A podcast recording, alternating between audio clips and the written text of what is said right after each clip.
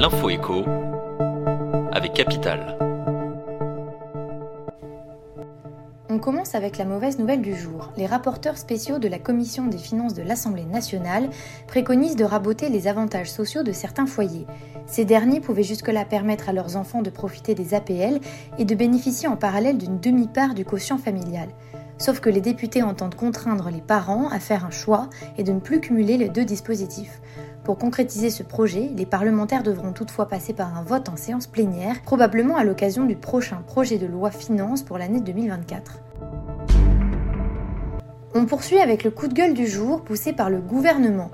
L'exécutif a présenté son plan anti-prolifération des locations Airbnb, Abritel ou Booking. Le document comporte 14 mesures destinées à limiter l'érosion du parc de logements disponibles dans les zones touristiques.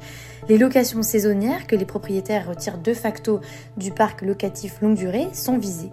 Elles sont en effet accusées d'aggraver la pénurie de logements, alimentant une hausse des prix de l'immobilier et des loyers jugés insupportables par les habitants de nombreuses régions.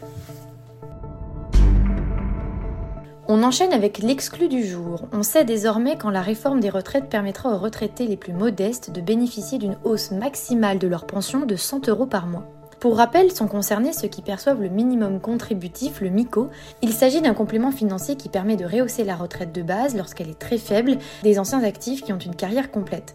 D'après le ministère du Travail, 1,8 million de retraités bénéficieront de cette augmentation. Retrouvez le calendrier de cette réforme sur notre site. Enfin, place à l'info pratique du jour. Que choisir entre le livret A et le LEP pour générer le plus d'intérêt? Les rendements des produits d'épargne réglementés qui s'appliqueront à partir du 1er août sont désormais connus. Les taux du livret A, du LDDS et du compte épargne logement, le CEL, vont rester inchangés. Celui du livret d'épargne populaire, le LEP, ne baissera quant à lui que de 0,1 point à 6% contre 6,1% depuis le 1er février dernier.